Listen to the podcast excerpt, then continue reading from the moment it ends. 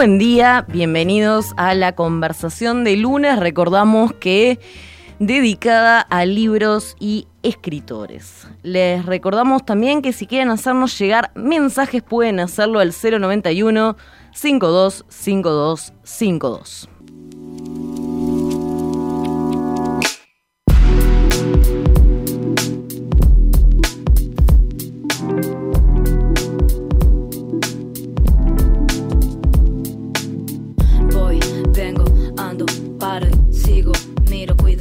Cuadrado. Que más que mío me presta su espacio. Que más que espacio es una cárcel ciega. Ey, ¿qué haces? Salí, anda, ¿no ves? Estaba tranqui hasta que te crucé. Otro día en que la violencia me encuentra, yo no la empecé. Igual ando preparada porque ya la vivencié. Vos, raja, arranca, salí, solta, chupate vos eso que me ofreces. Más que ofreces, mejor digo impones. Y tú imponer sabes cómo me pone. Me pone mala y quizá peligrosa, pero tengo miedo, no me voy a hacer la cosa. Está oscuro afuera y casi llego a casa. Siento pasos atrás mío, aunque no miro. Hace unos meses salió el fanzine Flamenco con un conjunto de cuentos de muy buen nivel todos, escritos por alumnos del taller de Daniel Mella. Mella es un autor muy conocido, ha escrito Pogo, Derretimiento, Noviembre, Lava, El Hermano Mayor y Visiones para Emma. Mella da talleres hace ocho años, ahora con cuatro grupos con un promedio de 10 alumnos cada uno. Las firmas de la primera edición de Flamenco son las siguientes. Maga, Vera Escala, Ismael Viñoli, Luz Ángela Melo, Nati, Nico Sequeira, Fernanda Cossack, Irene del Ponte, Daniel Mella, Victoria Galatro, Guillermo Benenati, Juan y Leo Giraldes. Quienes nos van a acompañar hoy son Fernanda Cossack, que publicó su primer libro el año pasado, un libro de investigación periodística con ribetes literarios, y Natalia Parodi, que lanzó su primer libro íntimo este sábado por la editorial Fardo, también llevada adelante por exalumnos de Mella.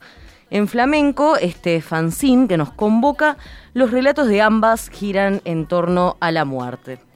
Fernanda, Natalia, muy buenos días. Buenos días, muchas gracias por la invitación.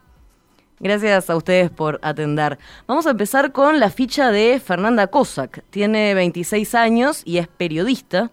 Actualmente es productora periodística en Vespertinas y conductora en Pueblo Fantasma.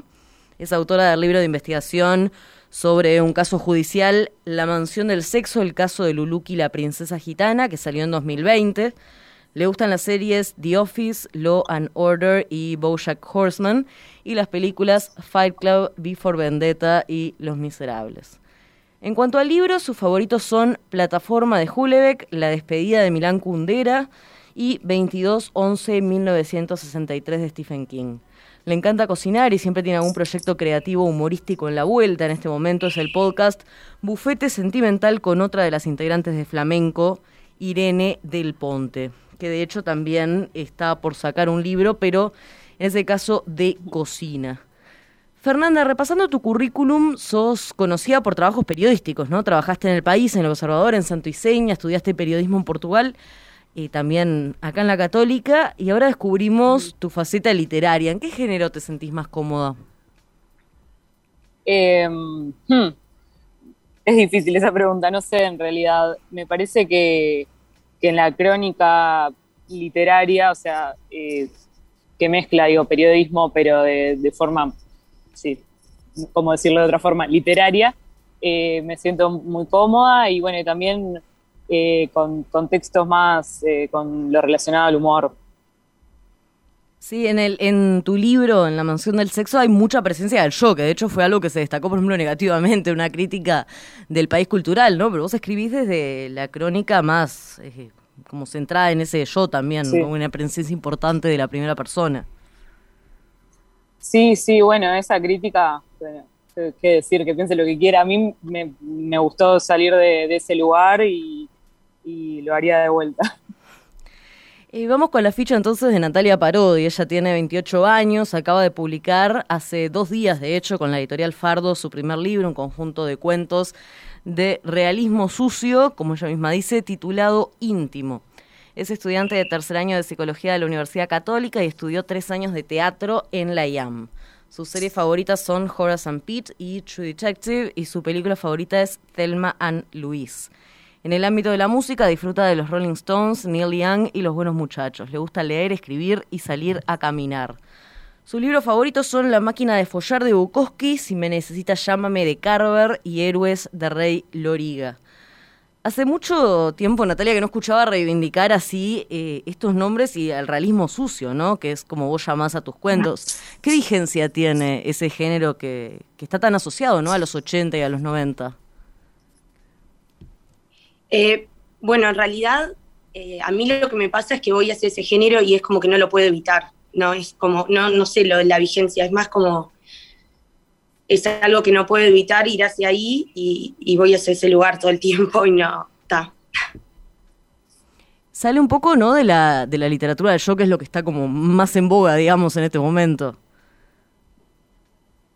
Eh, sí, podría ser, no sé en realidad, yo es lo que te digo, me, voy hacia ese lado y no lo puedo evitar y, es como algo que tengo que explotar, creo, ¿no? me, salen por ahí los textos, van hacia esos lugares y, y nada. Tengo mucha presencia de lo sórdido, del alcoholismo, de las drogas. Sí, totalmente, sí. Los lugares oscuros, de los bares. ¿Qué? Perdón. No, no, sí decía de lo, como de los lugares oscuros, ¿no? De la noche, de los bares. Sí, total. Sí, totalmente. Vamos a mirar ahora entonces el fanzine flamenco en sí, que bueno, ustedes son dos representantes, hay varios más, decíamos los nombres al principio. ¿Ustedes por qué eligieron estos textos que eligieron? Eh, Fernanda, en tu caso, un cuento con mucho humor sobre una niña que empieza a descubrir el concepto de la muerte, ¿no? Sí, bueno, en ese caso, yo ese no lo, no lo pretendía hacer humorístico, pero es, es algo eso, como que me sale de, de, mi, de mi visión de la vida. Yo creo que cada uno se, le va escapando. Hay gente que, es muy poética y, y vos decís, pa, ¿cómo le pasan esas cosas? Que va por el, va caminando por la calle y justo una hoja hace una vuelta que es, como vos, eh, o sea, el, foco que le pongas. Y yo creo que mi foco tiene mucho de, buscar lo irónico, lo, lo, que tiene chiste y en realidad ahí de vuelta no intentaba hacerlo humorístico, pero, pero bueno, me, sale.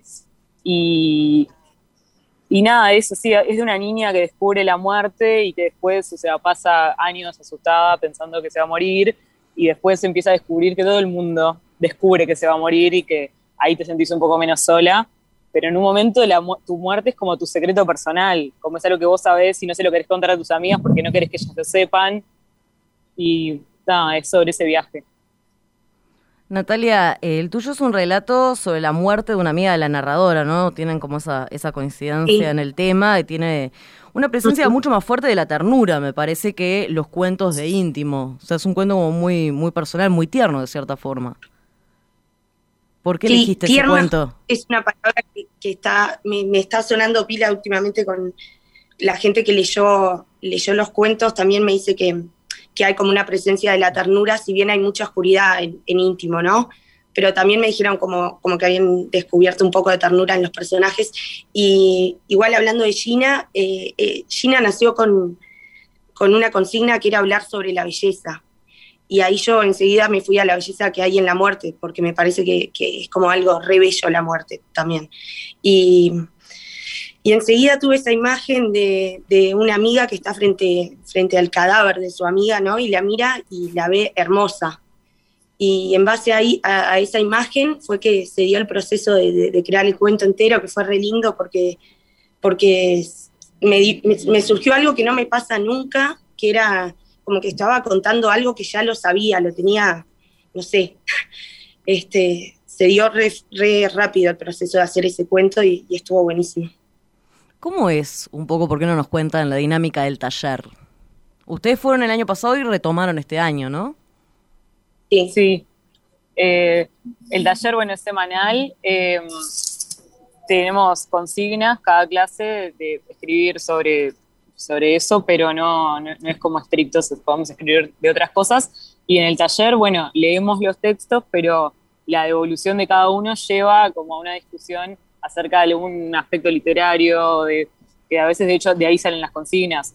y salen recomendaciones de lectura, salen como, bueno, eh, cómo se habla de las madres o cómo se habla de la muerte, justamente como empezamos a, rondar los temas que, nos salen en nuestros textos.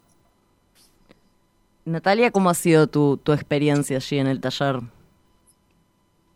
Eh, es buenísima, es, eh, a mí me, ayuda pila a, organizarme y también a, organizarme los textos y eso y, a obligarme a escribir un poco también. Creo que por eso vamos a un taller, ¿no? Para obligarme a escribir y, organizar ahí los textos que, uno tiene y eso, ir viendo. Sí, tal cual, es como que te, obliga a, escribir todas las semanas y, a escribir para que alguien lo lea. O sea, no es solo escribir un poco, escribir y terminarlo. Como que eso para mí fue genial, o sea, yo nunca había producido no sé tantos cuentos en un año como el año pasado. ¿Y cómo fue el, desarrollo del fanzine en sí? No sé a quién se le ocurrió, no sé cómo fue eso. Eh, justo también eh, en el taller hay un compañero, eh, Pala, que es Juan Paladino, que es diseñador gráfico, y creo que también eso fue lo que él como que organizó todo bastante bastante rápido y... Sí, y, y Analía Polillo, que, es fotógrafo, o sea, es cineasta, pero además sacó las fotos. Entonces, entre ellos dos y, Nicolás Sequeira también, que se colgó, eh, se lo pusieron al hombro ellos, ¿no? Sí, fue por ahí. ¿Y cómo es eh, el feedback que se dan entre ustedes en general? ¿Cómo es la dinámica que se genera ahí? Pues supongo que cada uno tiene como un estilo bastante definido y estilos muy diferentes, ¿no? Se ve por lo menos acá en el, en el fanzine. Sí, a mí la, opinión de mis compañeros y las devoluciones, cuando, porque primero leemos los textos que, que trajimos y cada uno da, da su devolución y a mí eso me ha ayudado pila también, porque hay cosas que vos no te das cuenta cuando escribís. Y, que y los otros lo ven, o mismo he llevado textos que estaban incompletos y eso, y y la opinión tanto de Daniel como lo de los compañeros es como que te, a mí me resirve para, vos elegís después a dónde llevas el texto, cómo terminás, pero está re buena esa mirada, esa cosa de compartir, a mí me resuma. Sí, claro, y también capaz vos pensabas que tu cuento como disparaba determinadas cosas y después te dicen algo como que no, que se pusieron a pensar en otra cosa y eso, como que le vas descubriendo capaz que dimensiones a tu texto. Y hablando, bueno, de esto, de esto de las, de las lecturas ajenas, ¿no? Fernanda, tú eh, irrumpiste en el mundo de la literatura, en el mundo de los libros, el año pasado, ¿verdad? este, ¿Cómo fue esa vivencia? Eh, ¿Publicar un libro? Sí. Eh, no, o sea, para mí fue, bueno, primero un sueño cumplido, es algo que no, es que, ah, nunca lo había pensado, no, siempre, siempre quise. Eh, nada, me, hubiese gustado también que la pandemia me hubiese permitido, no sé, hacer una presentación, ir físicamente a, más entrevistas, a cosas, pero bueno, eh, me, pareció que, o sea, estuvo bueno eso, recibir el feedback de mucha gente, capaz gente que no hablaba hace mil años, eh, que me escriba para decirme que leyó el libro, que le gustó, o sea, me, pareció una gran experiencia y me, dieron ganas de seguir escribiendo. Natalia, en tu caso fue muy reciente, ¿no? El sábado. El sábado salió. ¿Cómo fue esa experiencia de bueno trabajar con la editorial, de presentarlo? Estuvo buenísimo porque a mí me ayudó pila. Yo no sabía lo que era editar mis textos. En realidad, yo escribía, los tenía ahí, este, se los llevé a ellos, se los mostré. Enseguida me dijeron que sí, que me, que me iban a publicar y fue un proceso largo el de la publicación porque estuvimos como un año y algo este, con todo lo de la pandemia y todo se retrasó, pero a mí me sumó pila eso, eh, ver mis textos con, otra mirada. Eh, aprendí a eso, a editar, como me ajustó eso, la mirada. Antes yo no me daba cuenta de ciertos errores y cosas y eso me, me sumó un montón. Natalia, llega una pregunta de un oyente, Juan, que dice, en el caso de Natalia y el realismo sucio, ¿qué tan importante es la experiencia vivencial? Es decir, el ir a bares y otros antros.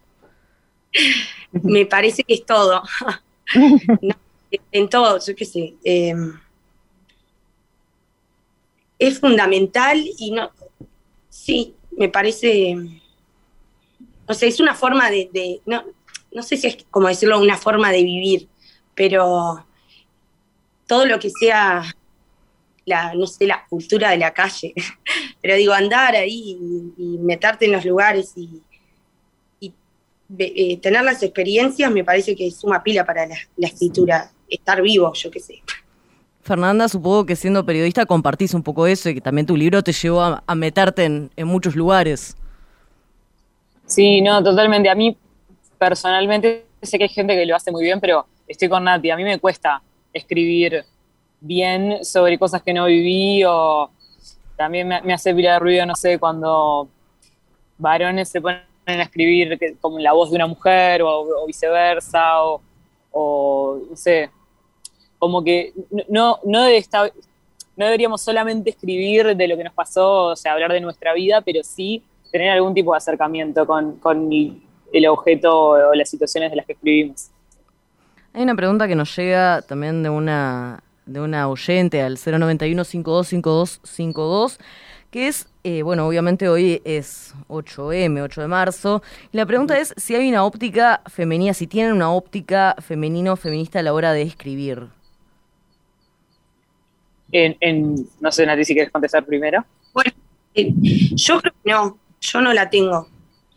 Eh, no es como un lugar que me hacia el que voy, es como tal no, no, no, diría que tengo así como una cosa feminista para escribir. Al contrario, no, o sea, no me gusta ponerme desde ninguno de esos lugares porque siento que me, que me limita. O sea, si el texto va por un lado y eso como que no me parece que estuviera bueno, no sé, pensar desde una ideología, cómo está. No, todo lo que no te limite al momento de crear y eso me parece que está, yo qué sé. Ah, yo, contesto lo, lo opuesto totalmente. Yo sí tengo eh, una perspectiva muy marcada de, género y feminista. Y no es que los textos hablen de eso, pero ta, es un lugar desde el que salgo. Eh, en el libro, bueno, en La Mansión del Sexo, que es un caso judicial, no sé qué, pero que la principal acusada es una mujer, eh, toco mucho el tema y no soy, o sea, sí porque, porque sale de mí, pero también salía como de, entrevistados a los que yo les hablaba y, también tenían eso, porque me parece que, bueno, que cada vez más está calando eh, esa, esa, perspectiva por suerte. Y, sí, yo creo que la experiencia femenina, ya ni siquiera feminista, es muy distinta. Eh, como también eh, hay experiencias de clase o de raza muy distintas, obvio que está atravesado todo, todo lo que hago, todo lo que escribo, está atravesado por eso. ¿Cómo ven el escenario de la literatura uruguaya actualmente? a mí, yo mm, me siento como una hipócrita hablando de eso cuando no es que lo, tengo tan conocido, pero sí me pasó que cuando eh, eh, surgió la posibilidad con fin de siglo de, publicar el libro, empecé a, consumir eh, autores uruguayos nada más. O sea, por un par de cosas. por, primero por saber cómo escriben los uruguayos, porque de verdad que no era algo que sabía tanto, sabía más capaz cómo escribían los americanos o los argentinos que los uruguayos, y también por un tema como corporativo, de decir como yo quiero que compren mi libro, voy a comprar el de otros, y quedé como muy, muy contenta, o sea, me, gustó mucho, o sea, me, gusta pila la pluma uruguaya. No sabría decirte, ay, cómo está, porque la estoy empezando a descubrir ahora, pero me parece que, no es algo gris y aburrido como se suele pensar que es casi todo lo uruguayo. ¿Qué, autores nos puedes recomendar? Eh, bueno, nuestro profe Daniel Mella, por supuesto que lo recomiendo. Eh, Inés Bortagaray me gusta, Nati, recomiendo totalmente el libro íntimo porque si bien no lo leí, eh, sí leí muchos cuentos en, el taller y son muy geniales. Fernanda, nos llega una pregunta para vos de tu contraparte masculino o un oyente llamado Fernando, que dice que le gustaría saber si querés escribir libros fuera del género periodístico. Eh, sí, me gustaría, sí, capaz que eh, tengo que madurar un poco qué, escribiría o, sobre qué, o, demoraría más, pero sí, obvio, me encantaría. Natalia, ¿vos cómo, cómo ves el, escenario de la literatura uruguaya contemporánea? ¿Qué, autores te gustan? ¿A quiénes seguís? ¿Qué nombres nos podés recomendar? Bueno, recomendar siempre, siempre digo lo mismo, Rosario Lázaro con peces mudos Este, creo que ya ahora no sé si está viendo acá o en Brasil, pero es un libro que a mí me, me generó muchas ganas de escribir. Y es esos libros, viste, que tenés en la mesita de luz y cuando te falta inspiración o algo vas hacia ahí, porque son varios cuentos. Y, nada, como recomendación eso. Después un poco lo mismo que Fer. Este, no sabría decir cómo está porque, porque tampoco es como que leo tanto, pero, pero las cosas que he leído sí, me parecen que son también muy variadas y no es como encasillable. Me parece que la literatura uruguaya está, es como descubriendo mucha cosa también. Natalia, eh, ¿cuáles son tus proyectos a futuro? Bueno, tengo pensado sacar un segundo libro de cuentos también. Este, estoy como siempre en esa, escribiendo cuentos y, y ta. Fernanda. Me encantaría seguir publicando. Fernanda, ¿cuáles son tus, tus proyectos ahora a futuro? Eh, por ahora no, no, no, me puse a pensar cuál. Me gustaría sí seguir escribiendo cosas así de, periodismo, además en crónica literaria. Me gustaría algo narrativo. Y me gustaría también libros infantiles. Es como que eso eso me ha tirado y nunca me animé a seriamente hacerlo, pero también eso me gustaría. Fernanda Cossack, Natalia Parodi, muchas gracias por acompañarnos hoy en la conversación. no, gracias a ustedes. Y a todos los oyentes, nos reencontramos el próximo lunes. Muchas gracias por acompañarnos.